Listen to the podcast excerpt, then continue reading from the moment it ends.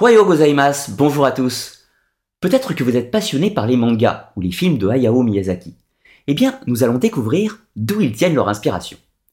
Aujourd'hui, nous partons au Japon à la découverte des croyances ancestrales du shintoïsme, soit la tradition japonaise. Nous allons y découvrir la cosmogonie ou le récit des origines, mais également les kami, les dieux ou les grands esprits du Japon, ainsi que les yokai, les créatures du folklore et des superstitions. La mythologie japonaise est riche et complexe. Nous y trouvons des récits divins, mais également une myriade de légendes faisant intervenir des créatures insolites qui n'ont rien à envier à celles de la mythologie grecque. Pour commencer, le Japon est appelé le pays aux 8 millions d'esprits, et ces derniers sont le cœur de la tradition des Japonais, le Shinto ou la voix des dieux. Il s'agit d'une forme de croyance animiste ou polythéiste d'une certaine façon, mais la grande différence des anciennes croyances de l'Antiquité celtique, égyptienne ou même grecque, c'est que le shintoïsme, et donc la mythologie japonaise, est encore bien vivante au XXIe siècle. Les principales sources des mythes shinto sont tout d'abord le Kojiki, ou la chronique des faits anciens, et le Nihon Shoki, les chroniques du Japon. Deux textes qui furent composés au 8e siècle de notre ère en réponse à l'arrivée du bouddhisme sur l'archipel. Nous trouvons ensuite le Egishiki au Xe siècle, qui propose une première tentative d'organisation du culte shinto, mais également une organisation du panthéon divin. Par la suite, il existe une large littérature sur les légendes, les créatures du folklore et les histoires de fantômes. On peut notamment citer le Kyoka Yoku Monotogari ou encore le Manyoshu. La mythologie japonaise a deux gros avantages par rapport à de nombreuses autres traditions à travers le monde.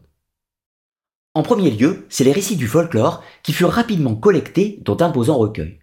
Les sages et les poètes de la tradition shinto ont décidé de transcrire les anciens mythes, ce qui va leur assurer une subsistance, et même en faire une religion d'État à la fin du XIXe siècle, à l'avènement de l'ère Meiji, et ce jusqu'en 1945. Le deuxième point, c'est que même si de nombreux Japonais de l'époque contemporaine ne croient plus à la réalité des récits mythiques, les fêtes traditionnelles, les œuvres cinématographiques et la littérature, ainsi que de nombreux éléments de la vie courante, font que les anciens kami et yokai sont encore très présents dans un folklore culturel extrêmement bien préservé. À noter la présence de dizaines de milliers de sanctuaires shinto qui parsèment l'archipel. La seule véritable difficulté vient du fait que le shintoïsme n'est pas la seule religion du Japon. Il partage l'affiche avec le bouddhisme, lui-même divisé en de nombreuses sectes, sans que le terme soit péjoratif hein, au Japon. De plus, les deux religions se sont largement influencées mutuellement au cours de l'histoire, et il est parfois difficile pour un occidental de savoir ce qui est spécifiquement shintoïste ou bouddhiste. Mais ce problème n'en est pas spécialement un pour les Japonais, qui ont développé le Shinbutsu Shugo, traduit par le syncrétisme des kami et des bouddhas. Ainsi, il n'est pas rare qu'un Japonais fasse un mariage shinto et un enterrement bouddhiste au cours de sa vie. Il n'y a pas de rupture franche et l'adhésion à une religion n'interdit pas de fréquenter l'autre. Même les adeptes du bouddhisme fréquentent les sanctuaires shinto et inversement. Néanmoins, dans cette vidéo, je ne vais pas explorer les croyances du bouddhisme japonais. Je vais me concentrer uniquement sur les mythes issus du shintoïsme. Ainsi, vous ne trouverez pas Enma, le dieu des enfers, qui est propre au bouddhisme, ni même la déesse Kanon, auquel le grand samouraï Miyamoto Musashi adressait ses prières.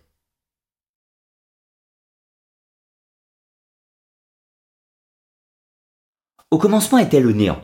Rien n'existait si ce n'est une brume informe, mais progressivement, cette brume a commencé à se condenser pour former le ciel et la terre. Les énergies lumineuses se dirigent vers le haut pour former le ciel ou Takamagahara, qui se traduit par la haute plaine du paradis. C'est ici que prendront naissance les kami célestes et qu'ils vont résider.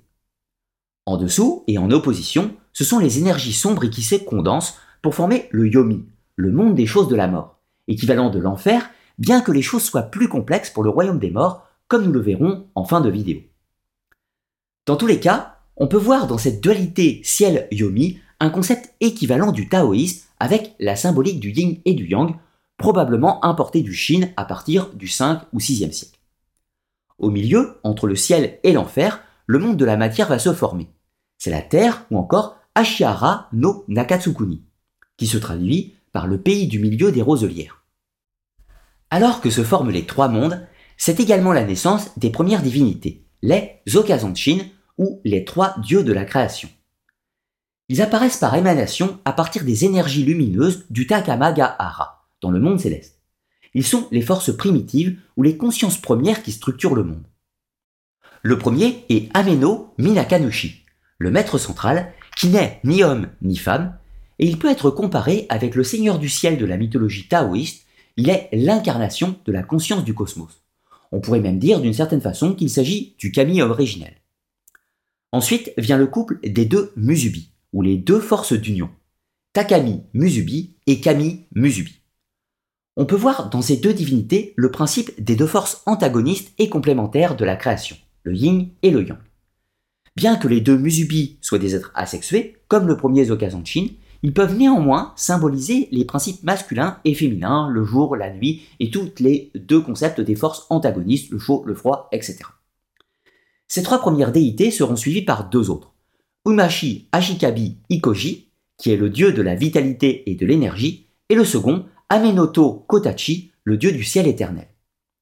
On peut voir ces deux autres déités comme un nouveau dualisme, le principe de la force vitale associé à celui de l'espace-temps.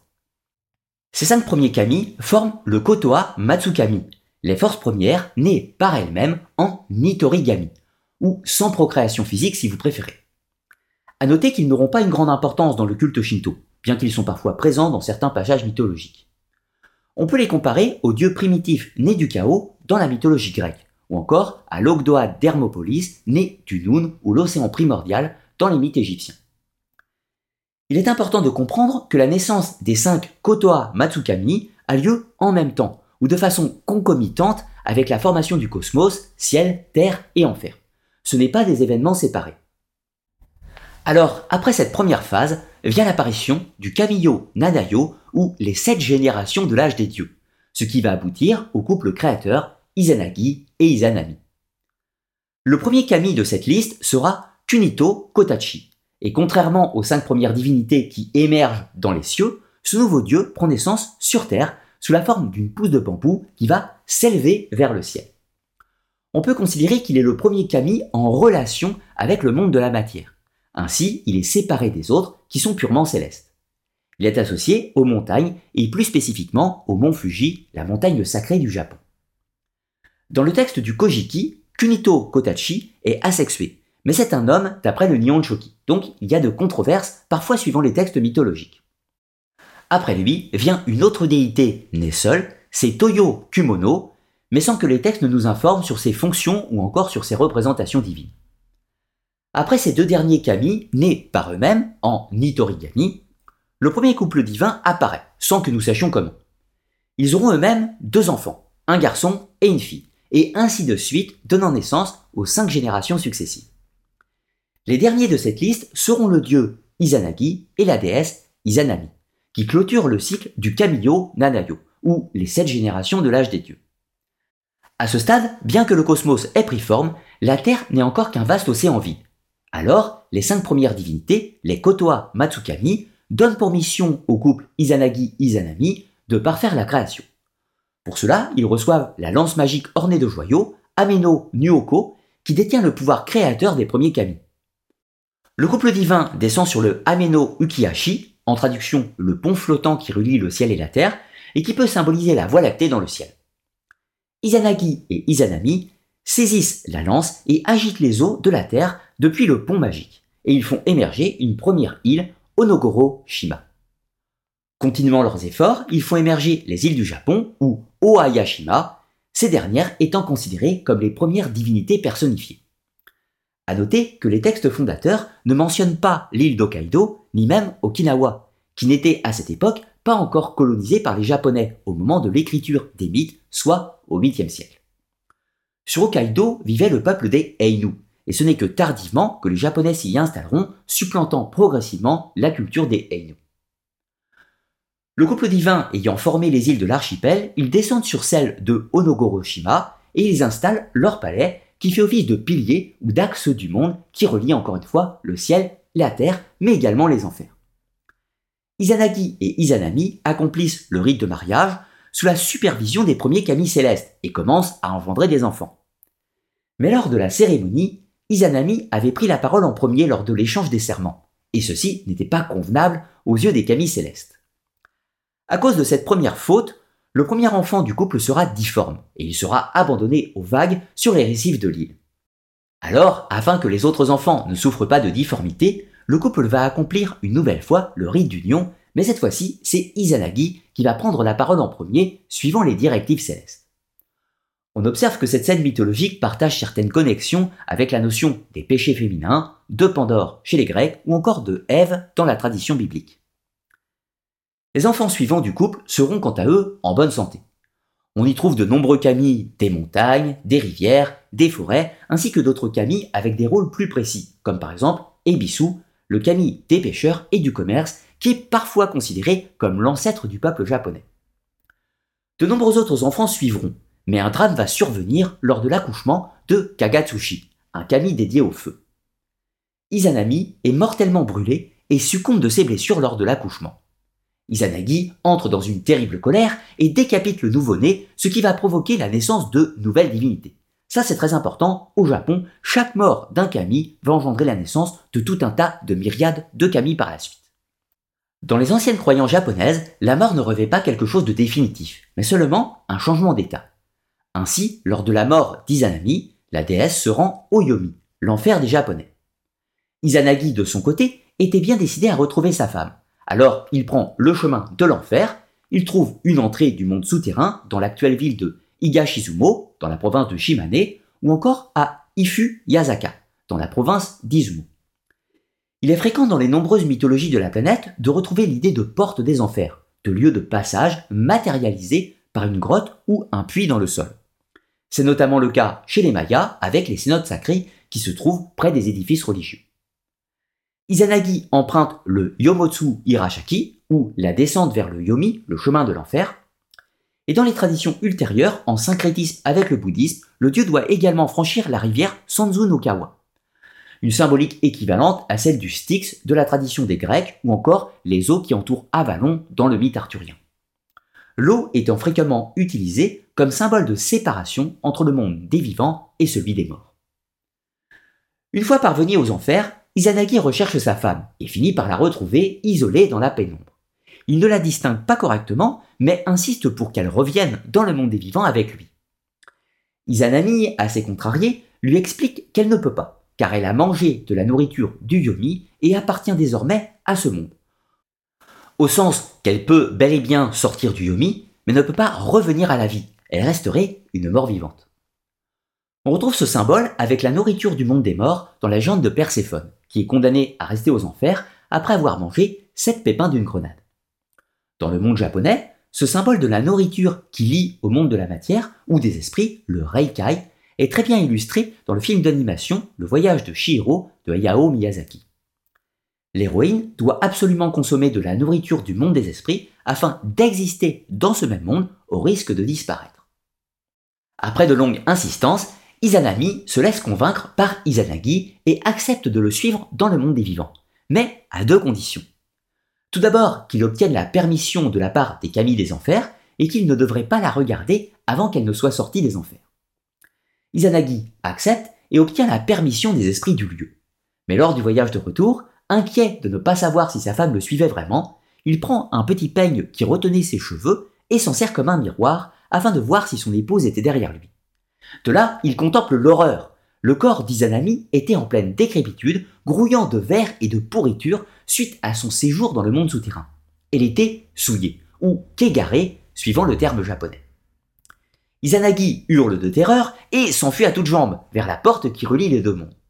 De son côté, Izanami est furieuse de l'attitude de son mari et envoie à sa poursuite les Shikom, huit femmes sorcières qui habitaient le Yomi. Izanagi parvient néanmoins à leur échapper grâce à ses pouvoirs magiques, mais il sait que la colère de sa femme le poursuivra dans le monde des vivants. Alors, une fois qu'il a franchi le passage du Yomotsu Hirasaka, il place une grosse pierre pour boucher la porte. Cette pierre est encore appelée de nos jours Shigaeshi no Okami. Izanami et les ne peuvent plus sortir du Yomi, mais la déesse a toujours du pouvoir. Alors, elle menace Izanagi de tuer mille de ses créations par jour s'il ne revenait pas aux enfers. Izanagi ne se laisse pas impressionner et dit que si c'est comme ça, il donnera lui-même naissance à 1500 créatures par jour pour compenser. Ainsi allait naître l'humanité et le cycle des naissances et des morts. Le voyage d'Izanagi aux enfers ressemble beaucoup à s'y méprendre à celui d'Orphée, car dans les deux cas, c'est un échec. Le dieu et le héros ont tous deux violé l'interdit qui consistait à ne pas regarder leur compagne avant qu'elle ne soit sortie des enfers. Izanagi et Izanami, le couple créateur, étaient maintenant séparés, et ce, définitivement. Chacun allait suivre son propre chemin. Izanami, de son côté, deviendra la reine du monde souterrain, et Izanagi, quant à lui, allait poursuivre son rôle de démurge créateur, mais cette fois-ci en solitaire. La première chose qu'il fit en sortant des enfers fut de se purifier par le rite du Misoki. Izanagi se rend à la rivière Tachibana et fait des purifications rituelles afin d'enlever la souillure ou kegare qui était sur son corps et ses vêtements, suite à son voyage dans les enfers. À chaque plat qu'il lave, un kami prend naissance. À chaque vêtement qu'il retire, un kami prend vie. Plusieurs centaines de divinités apparaissent lors du rite du Misogi effectué par Izanagi. Pour terminer ses abductions, Izanagi se lave l'œil gauche et Amaterasu, la déesse du soleil, va prendre naissance. C'est ensuite le tour de l'œil droit qui donne naissance à Tsukuyomi, le dieu de la lune. Enfin, en lavant son nez, Izanagi donne naissance à Susano, le terrible kami des vents et des tempêtes. Devant ces trois beaux enfants, Izanagi décide de leur confier le destin du monde et partage son royaume entre ses trois héritiers. Amaterasu recevra le royaume du jour et la suzeraineté du ciel ou le Takabagahara. Tsukuyomi reçoit le royaume de la nuit et la suzeraineté du temps. Et Susano, pour finir, reçoit le domaine de la mer en héritage. Après cette dernière phase créatrice, Izanagi se retire du monde. Son dernier acte de purification rituelle est l'un des éléments les plus importants de la pratique du shintoïsme. Le misogi se pratique afin de purifier l'âme, la tama, mais également le corps des kegare ou des souillures. L'objectif peut également consister à éveiller ou à ressentir le chi, c'est-à-dire l'énergie vitale, encore appelée le ki au Japon. Les adeptes du shintoïsme pratiquent le misogi dans les rivières, ou parfois pour les plus chevronnés sous des cascades d'eau froide. Il existe encore des pratiques plus simples. Chaque jinja, ou sanctuaire shinto, propose un bassin de purification où il est de coutume de se laver les mains et la bouche avec une louche avant d'adresser ses prières au kami. C'est ainsi que se termine la première phase cosmogonique de la mythologie japonaise. Et maintenant, nous allons poursuivre avec les aventures des trois derniers enfants d'Izanagi.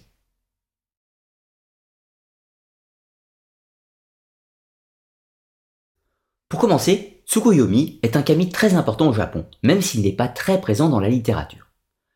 Dans les textes, il est présenté comme un homme, même s'il conserve un caractère ambigu et efféminé au point que les auteurs ressentent parfois le besoin de préciser qu'il s'agit d'un homme, notamment dans le Manyoshu, un texte sur les contes japonais. Le dieu de la lune peut apparaître dans les miroirs à ceux qui l'invoquent. C'est lui qui préside au contrôle du temps, au passage des saisons, et il peut, à sa guise, arrêter le temps ou même l'accélérer. Dans les mythes, Tsukuyomi et Amaterasu forment à l'origine un couple dans les cieux, mais une dispute va intervenir lors d'un banquet. La déesse Ukemoshi, mis de la nourriture, servit des plats en manquant de respect à Tsukuyomi, et ce dernier la tua en représailles. Voyez que les mythes japonais n'ont rien à envier aux mythes grecs. Cela va néanmoins engendrer la naissance de nombreux kami à l'occasion, tous dédiés à la nourriture et aux rites qui lui sont associés. Mais Amaterasu fut très contrariée par l'acte de son frère et époux. Elle décide de ne plus jamais le revoir, et c'est ainsi que depuis cet événement, le jour et la nuit se succèdent, mais sans jamais se croiser. De son côté, Amaterasu, Kami du Soleil, est une déesse bienveillante avec ses servantes, elle tisse les fils du destin et veille sur le Japon. C'est aussi elle qui veille sur la culture et enseigne l'art du tissage. Il est intéressant de noter que l'attribution d'une divinité féminine au soleil est assez rare dans le monde des mythologies à travers le monde. Mais Amaterasu n'est pas un simple kami, c'est la protectrice du Japon, le pays du soleil levant, mais également de la famille impériale. D'où son titre complet, Amaterasu soumet au kami la grande déesse impériale qui illumine le ciel. Dans les mythes, après sa rupture avec Tsukuyomi, les problèmes d'Amaterasu ne faisaient en réalité que commencer. Son frère, Susano, était espiègle et farceur et s'en prenait toujours à la déesse du soleil, notamment parce qu'il était jaloux de son héritage. Exaspéré des agissements de son frère et courroucé que les autres dieux puissent encore tolérer la présence de Susano dans les cieux, Amaterasu décide de se réfugier dans une caverne dont elle fixe solidement la porte, mais surtout, cela entraîne la disparition du soleil sur la Terre, plongeant le monde dans les ténèbres. La légende place cette caverne à Amano Iwato, près de la ville actuelle de Nara, un site sacré sur l'archipel. Tous les kami se réunissent devant la grotte pour convaincre la déesse de sortir, mais rien n'y fait, elle refuse obstinément. Les kami finissent néanmoins par se mettre d'accord sur un stratagème pour piéger la déesse et l'obliger à sortir. Pour cela, ils, organisent une grande fête devant la grotte et la déesse Uzume, kami de la gaieté et de la bonne humeur, se met à danser et chanter sur les tables. Les dieux annoncent alors à haute voix que la plus belle des déesses s'apprête à rejoindre leur assemblée. Amaterasu, curieuse, mais aussi jalouse de savoir qui était cette nouvelle déesse, se décide enfin à entr'ouvrir le rocher qui bloquait la caverne, afin de voir pourquoi les autres kami se réjouissaient autant. En regardant par l'ouverture, Amaterasu voit soudainement une très belle déesse rayonnante qui lui faisait face. Mais en réalité, les dieux avaient disposé un miroir devant la grotte, ainsi Amaterasu contemplait son propre reflet. Les kami saisissent cette occasion, ce moment de distraction, pour saisir Amaterasu et la faire sortir de la grotte. Puis ils referment le passage avec une corde sacrée pour empêcher que la déesse ne se cache de nouveau. Le soleil était rendu à la terre et Amaterasu se réjouit de cette grande fête en son honneur. Mais la querelle avec Susanoo n'était néanmoins pas encore résolue. Amaterasu exige que le tourmenteur soit châtié, sinon elle partirait de nouveau se cacher hors du monde. Ni une ni deux, les 800 myriades de divinités s'emparent de Susanoo, lui coupent la barbe, lui arrachent les ongles des mains et des pieds et l'expulsent du Takabagahara. Il était maintenant condamné à errer sur terre. Dans les cieux, Amaterasu et Tsukuyomi rayonnent à tour de rôle, mais sur terre, l'une des phases les plus importantes de la mythologie japonaise allait commencer. C'est le cycle d'Izumo, et le premier protagoniste n'est autre que le fameux Susanoo, banni du ciel. Si le jeune dieu des tempêtes est des sources de problèmes dans les cieux, ce sera très différent sur Terre. Susanoo voyage longtemps, mais finit par s'installer à Izumo, dans la province actuelle de Shimane. Mais cette terre lui paraissait trop petite, alors il arrache des parcelles de terre aux autres provinces voisines, les tire à l'aide d'une corde et les accole à son propre domaine. Dans son rôle civilisateur, il plante également une forêt avec les poils de sa barbe. Il enseigne aux habitants les secrets de l'agriculture et devient le protecteur de la région. Bien sûr, il ne révèle pas sa nature de Camille, il voyage sous la forme d'un être humain. Un jour, lors de ses pérégrinations, Susano arrive dans un village où tous les habitants sont en deuil, ce qui l'intrigue. Il s'informe de raisons qui ont conduit à cette triste situation, et les villageois lui répondent que depuis des années, un dragon à huit têtes et huit queues, du nom de Yamata no Orochi, venait les persécuter chaque année à la même date. Le monstre réclamait une jeune fille en sacrifice, sinon il détruirait le village et tuerait tous ses habitants. La prochaine venue du monstre était prévue pour la nuit du lendemain, et la victime était une jeune fille qui répondait au nom de Kushinada. C'était la huitième fille d'un vieux couple. Toutes ses sœurs avaient préalablement été dévorées par le monstre les années précédentes. Susano de son côté rend visite à la famille et demande à rester pour la nuit. De là, il fait la rencontre de la jeune Kushinada. Le Camille des Tempêtes tombe immédiatement sous le charme de la belle et propose ses services aux parents afin de combattre et tuer le monstre, en échange de quoi il pourrait épouser la princesse Kushinada. Le couple accepte avec enthousiasme, mais sans beaucoup d'espoir. Bien d'autres avaient tenté de s'opposer au dragon dans les années passées, mais avaient tous fini dévorés. Susano avait parfaitement conscience que la tâche ne serait pas des plus aisées. Mais néanmoins, il mit en place un stratagème pour combattre le dragon Yamata no Orochi. Pour cela, il sollicite l'aide des habitants et ceux-ci devront exécuter ses ordres sans poser la moindre question. Le lendemain, au matin, Susano commande aux villageois de construire une grande palissade percée de huit trous et en dessous de chaque trou, il fit placer une énorme jarre. Les habitants s'exécutent sans bien comprendre le projet de Susano. Ils ne voyaient pas vraiment comment une simple palissade trouée pouvait arrêter le dragon qui était tout puissant. Mais Susano avait bel et bien un plan. La nuit venue, les habitants rentrent à toute allure dans leur foyer, alors que Yamata no Orochi s'approche du village. Le dragon à huit têtes rigole devant la palissade de bois et songe immédiatement à la balayer grâce à son ouvre de feu. Mais une délicieuse odeur l'arrête. Susano avait fait remplir les huit jarres d'un excellent saké. Orochi se dit qu'il aurait été dommage de gaspiller l'excellent breuvage en détruisant la palissade par le feu. N'étant pas à quelques minutes près, il se dit qu'il valait mieux le boire tout d'abord et ensuite seulement détruire les fortifications. Susano avait bien sûr prévu huit ouvertures et huit jarres pour les huit têtes du monstre. Yamata no Orochi se délecte du breuvage pendant plusieurs minutes. Et juste avant qu'il ne finisse, Susanoo se présente devant lui et le défie au combat. Le dragon se mit à rire, pensant qu'il ne ferait qu'une bouchée de cet importun. Mais il sentait la tête lui tourner.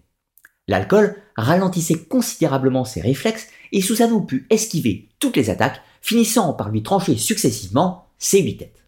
À chaque fois, il brûlait la blessure afin que les têtes du monstre ne repoussent pas. Remarquera immédiatement l'analogie avec la légende de l'hydre de Lerne tué par Héraclès sensiblement dans les mêmes conditions. Une fois le combat terminé, Susanoo vit une étincelle lumineuse dans l'une des queues du cadavre du monstre. Il y regarde de plus près et découvre une épée magique. Il va nommer la lame Kusanagi, qui se traduit par faucheuse d'herbe. À la suite de sa victoire, Susanoo va épouser bien sûr la princesse Kushinada et ils régneront sur la région avant de confier la tâche à leur descendance. Parmi elles se trouve Okuninuchi, le grand seigneur de la terre. Susanoo, devenu un héros sur Terre, souhaitait maintenant se réconcilier avec sa sœur Amaterasu, et pour cela, il lui offre l'épée Kusanagi, qu'il avait trouvée dans le cadavre de Orochi. Susanoo retrouve ainsi sa place aux cieux, mais il allait poursuivre ses voyages. Son plus grand souhait avait toujours été de rencontrer sa mère, du moins, comprenez-le, au sens symbolique, à savoir Izanami. Susanoo se rend au Yomi où il vivra encore d'autres aventures, que nous explorons dans de prochaines vidéos. Mais pendant que les héritiers de Susanoo régnaient sur Izumo, de son côté, Amaterasu avait confié la tâche d'unifier le Japon à son petit-fils Ninigi no Mikoto. C'est le récit du Tenson Kori. La déesse du soleil confie trois artefacts magiques à son petit-fils pour l'aider dans sa tâche d'unification. L'épée Kusanagi, le miroir Yamata et le Magatama. Ces trois artefacts forment de nos jours encore le trésor impérial sacré du Japon. Bien que leur origine historique soit difficile à définir, ils restent les éléments les plus sacrés de la culture japonaise. Dans la suite du récit, les mythes nous racontent la descente de Ninigi no Mikoto sur Terre, accompagnée de nombreux kami et leurs artefacts magiques. Il n'y a pas que les trois trésors impériaux du Japon. De nombreux clans de familles nobles japonaises se revendiquent d'ailleurs d'une descendance avec l'un des compagnons de Ninigi, qui, pour sa part, sera considéré comme l'ancêtre direct de la famille impériale.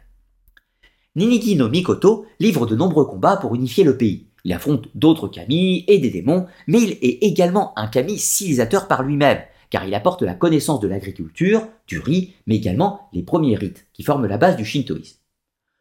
Seule une région va lui résister, et c'est bien sûr la terre d'Izumo, qui était dirigée par Okununuchi, le descendant de Susanoo et de Koshinada. La guerre entre les deux clans serait terrible et pourrait ravager tout le pays. Alors, des émissaires de Ninigi no Mikoto sont envoyés devant le maître d'Izumo afin de lui transmettre les volontés divines d'Amaterasu quant à l'unification du pays. Dans sa grande sagesse, Okuninuchi ne s'attache pas au pouvoir temporel et transmet la suzeraineté à Ninigi. Pour le remercier d'avoir évité le conflit et permis l'unification du Japon, Okuninuchi et sa descendance recevront le prestige d'être les protecteurs de la famille impériale, mais plus encore, Okuninuchi règne sur le monde des esprits, le Reikai, ou de l'après-vie, le monde spirituel, à ne pas confondre avec le Yomi, les enfers, au sens le monde de la souillure.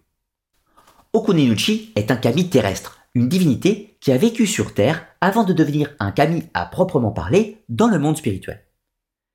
C'est l'une des déités les plus vénérées du Japon et de nombreux sanctuaires lui sont dédiés, à commencer par Izumo Taisha, l'un des plus vieux édifices religieux de l'archipel. On invoque Okunichi pour son rôle de kami de la médecine, de la magie, de la fertilité, de l'abondance, mais il est aussi le symbole de la mort et de la résurrection. Ainsi, nous pouvons dire que Ninigi no Mikoto règne sur le monde visible, le monde de la matière, et que Okuninuchi règne sur le monde invisible, celui de l'esprit. De son côté, la descendance de Ninigi no Mikoto donnera naissance à la famille impériale dont Jinmu Tenno est le premier représentant et le premier empereur officiel. Et il aurait vécu, d'après les mythes, entre le 7e et le 6e siècle avant Jésus-Christ, soit à la période Yaoi. L'actuel empereur du Japon, Naruhito, en fonction depuis 2019, est de ce fait le 126e empereur du Japon en ligne directe et serait donc le lointain descendant de Ninigi no Mikoto et donc par extension de la déesse Amaterasu. Ainsi se termine la deuxième phase cosmogonique qui aboutit à la naissance du Japon en tant que pays ou royaume béni par les entités célestes.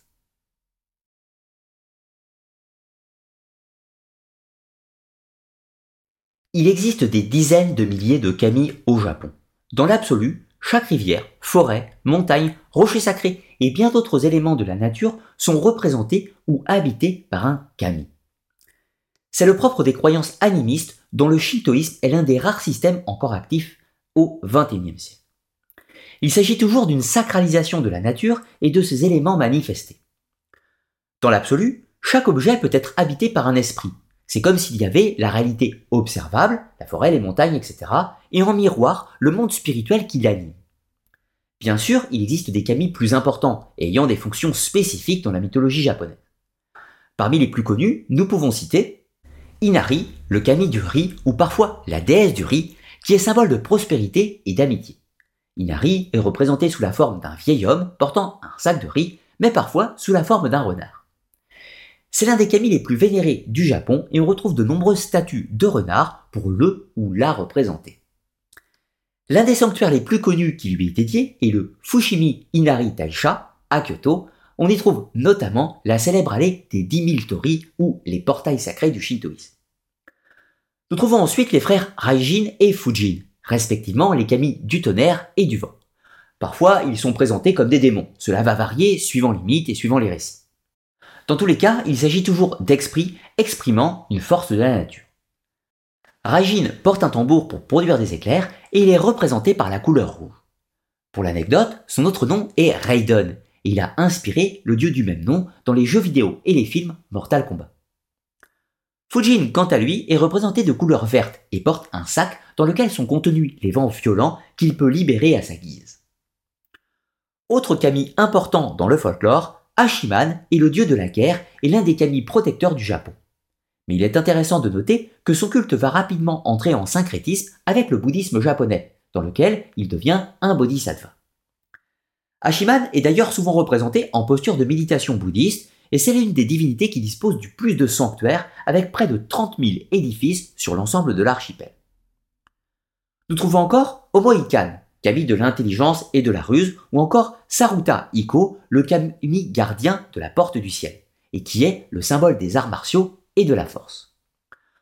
Autre exemple intéressant avec Tenjin, Kami des lettres et de l'écriture, mais également qui préside au pouvoir de la foudre.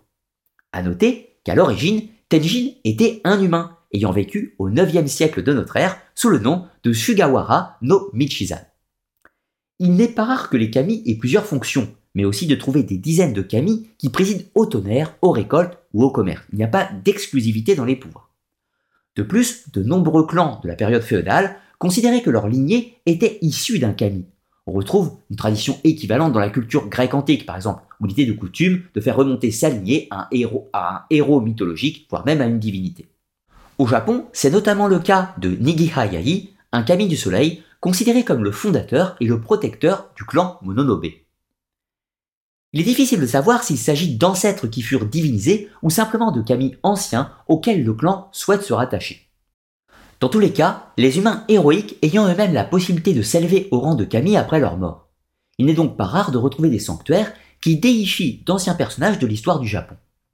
Nous avons un bel exemple avec le sanctuaire Toshoku, un espace sacré qui est dédié au shogun Tokugawa Ieyasu, fondateur de la dynastie Tedo et qui vécut de 1543 à 1616.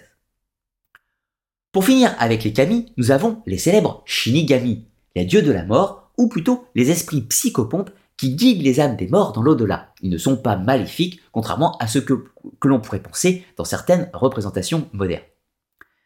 Mais la mythologie japonaise ne se limite pas aux seuls kami. Nous trouvons encore des myriades de créatures plus complexes les unes que les autres. Nous les regroupons sous le terme générique de yokai, qui peut se traduire par fantôme, démon ou plus simplement par esprit.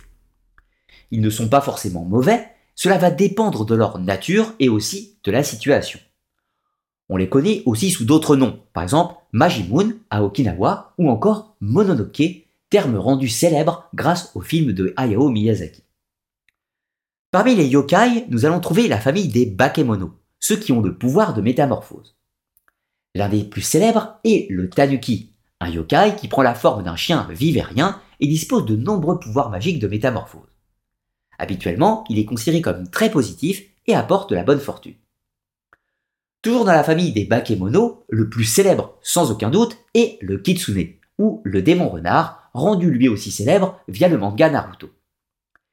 Mais néanmoins, il en existe de nombreuses espèces différentes qui peuvent être positives ou négatives.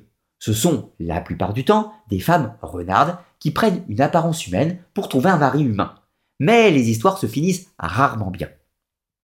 On trouve encore les bakeneko, les monstres chats qui hantent les maisons, mais ils ont également leur pendant positif, les manekineko, ou les chats porte-bonheur, dont on trouve des statuettes absolument partout au Japon. Beaucoup plus inquiétant cette fois-ci, nous trouvons également Jorogumo, un yokai avec la forme d'une araignée et qui peut changer son apparence en celle d'une jeune femme séduisante quand elle veut s'approcher et manger un être humain. On les trouve souvent dans les histoires de fantômes. Dans la grande famille des yokai, nous trouvons encore les oni, des ogres des montagnes habillés de paille et armés de gourdins et qui vivent comme des hommes sauvages. Ils sont régulièrement représentés avec des cornes sur la tête, ce qui fait que naturellement, les Européens les ont assimilés aux démons de la religion chrétienne. Les Oni sont tout d'abord maléfiques et mangent de la chair humaine, et dans le folklore japonais, il existe de nombreux rites et protections pour les chasser. Lors de la fête de Setsubun, à l'arrivée du printemps, les Japonais ont pour habitude de lancer des graines de haricots rouges pour chasser les Oni et faire entrer le bonheur dans le foyer. Dans un esprit tout à fait différent, nous trouvons encore les Tengu, alternativement présentés comme des kami protecteurs ou parfois comme des yokai, représentation des dangers de la montagne. Les Tengu possèdent une apparence humaine, mais avec une tête d'oiseau, ou du moins quelques attributs en ce sens. Les Tengu possèdent la connaissance des arts martiaux et enseignent le Shugendo, la pratique méditative en montagne qui consiste en de nombreux exercices de méditation et autres exercices physiques dans le but d'éveiller les pouvoirs mystiques du ki. Les adeptes du Shugendo étaient autrefois appelés les Yababushi, qui se traduit par ceux qui se prosternent dans les montagnes nous trouvons encore de nombreux yokai de type aquatique. Le plus connu étant le kappa, un monstre à l'apparence de tortue et qui cherche perpétuellement à noyer les imprudents qui s'approchent de leur domaine. Il existe encore des centaines de types de yokai, sachant que chaque objet du quotidien, comme les sandales de paille, les ori, les éventails, uchiwa, ou tout autre objet du quotidien, pouvait techniquement être habité par un esprit, qui prend alors le nom de Tsuku Mogami. Pour prendre un dernier exemple, citons les Shikigami, à ne pas confondre avec les Shinigami. Ce ne sont pas des yokai à proprement parler, ce sont des esprits invoqués ou créés par les Omyoji, les adeptes de l'occultisme japonais, ou les mages si vous préférez. On peut les comparer avec les esprits familiers de l'ésotérisme occidental. Les Shikigami sont créés à l'aide d'un objet phylactère qui leur offre une existence temporaire ou permanente suivant les cas. Bien qu'invisibles, les Shikigami pouvaient supposément, sous les ordres de l'Omyoji, le mage, prendre une forme humaine ou animale, posséder ou enchanter les gens et même provoquer des blessures physiques, voire même, dans certains cas, Dans le monde contemporain, les yokai sont très présents dans les mangas, la littérature japonaise, et même si la croyance a en partie disparu, les rites et les fêtes traditionnelles japonaises leur font encore une très bonne place. Et avant de clôturer le sujet des yokai, il semble important de préciser que ces derniers vivaient dans un monde spirituel appelé le Reikai, le monde des esprits, à ne pas confondre avec le Shinkai, le monde des kami, même si les deux peuvent se manifester ou avoir une influence dans le monde de la matière.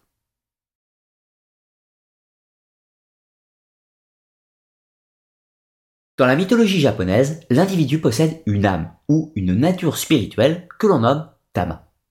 En réalité, cette âme est décomposée en plusieurs éléments, mais nous l'aborderons dans une vidéo dédiée à la religion et croyance du shintoïsme. Nous avons déjà vu avec la légende d'Izanami qu'il existe un monde des enfers, le Yomi. Pourtant, ce n'est pas ici que les âmes des défunts se rendent après la séparation avec le corps physique. Le Yomi, ou encore Yomitsu Kuni, le royaume des ténèbres, ou plutôt le monde de la souillure, ou Kegare, est un espace terrible, mais il ne correspond pas à l'enfer chrétien tout ce qui concerne la mort est considéré comme kégaré. Ainsi, le corps mort va se dissoudre et rejoindre le yomi, que l'on peut considérer comme un enfer physique. Quand Izanagi va chercher sa femme dans le monde souterrain, il trouve son corps en état de putréfaction et après son contact avec le monde des morts, il doit se purifier par le rite du misogi. De la même façon, lors des rites funéraires au Japon, les Japonais se purifient rituellement après chaque contact avec la mort, sous toutes ses formes. Mais alors, qu'en est-il de l'âme? Que devient-elle? Si cette dernière ne rejoint pas le yomi, où est-ce qu'elle va? Eh bien, l'âme, ou tama, va rejoindre l'au-delà, ou le monde des esprits, présidé par Okuninuchi, le maître du monde invisible. La tama de l'individu devient donc un esprit et peut même devenir un kami si l'individu a accompli de grandes choses lors de son existence. Dans ce cas de figure, la tama rejoint le shinkai ou le plus haut degré du monde spirituel. Mais dans une version négative, l'âme peut aussi devenir un yurei ou un fantôme. Si les personnes sont mortes violemment, qu'elles furent trahies ou encore bien d'autres raisons, leur tama rejoint le reikai et peut hanter le monde des vivants. Dans ce cas de figure, il est nécessaire d'accomplir des rites d'exorcisme afin de calmer la colère du mort ou du moins le libérer de ses tourments. De nos jours, le cinéma japonais fait une large utilisation des yurei. Les films Ring, Ju-On, The Grudge en sont de parfaits exemples. Dans tous les cas, pour les japonais, il y a continuité de l'existence sous une forme ou une autre, d'où l'importance du culte des ancêtres dans les croyances du shintoïsme. Les croyances en rapport avec l'au-delà vont néanmoins profondément évoluer avec le contact du bouddhisme japonais, qui va apporter de nouveaux concepts, notamment le karma, le dharma et également le cycle ou le concept de la réincarnation. Le yomi va alors servir de résidence pour Enmao, le seigneur des enfers du bouddhisme japonais, et les âmes y seront jugées avant leur prochaine incarnation. À l'origine, dans l'ancien Shinto, le Koshinto, il n'y a pas de notion de péché ou de prescription divers issue d'un dogme strict. L'individu doit s'efforcer de vivre en harmonie avec la nature et éviter les kégarés. Néanmoins, même s'il se retrouve dans un état de souillure, il n'y a aucune condamnation définitive. Il suffit de se purifier via les rites du Misugi et de Arae afin de retrouver le chemin de la pureté et de l'harmonie avec le monde spirituel. Nous sommes arrivés à la fin du voyage. Même s'il y a encore tant à dire sur les mythes du Japon, dans de prochaines vidéos, nous traiterons spécifiquement des kami, des yokai, des écoles bouddhistes japonaises, de l'omyodo, les arts occultes japonais, et bien sûr, nous explorerons plus en détail les pratiques rituelles et l'histoire du shintoïsme, mais cette fois-ci en tant que religion et non pas en tant que mythologie. Pour ma part, j'espère que vous aurez apprécié la vidéo, et si tel est le cas, pensez bien sûr à la liker, la commenter et la partager afin de faire connaître la chaîne. Pour ceux qui le souhaitent, je vous rappelle que vous pouvez soutenir la Web TV sur Tipeee, un site de financement participatif qui me permet de poursuivre la création de vidéos à caractère culturel. Sur ce, je vous donne rendez-vous la semaine prochaine pour une nouvelle vidéo où nous allons explorer l'histoire et les mythes ainsi que le monde des croyances et de l'ésotérisme. À très bientôt.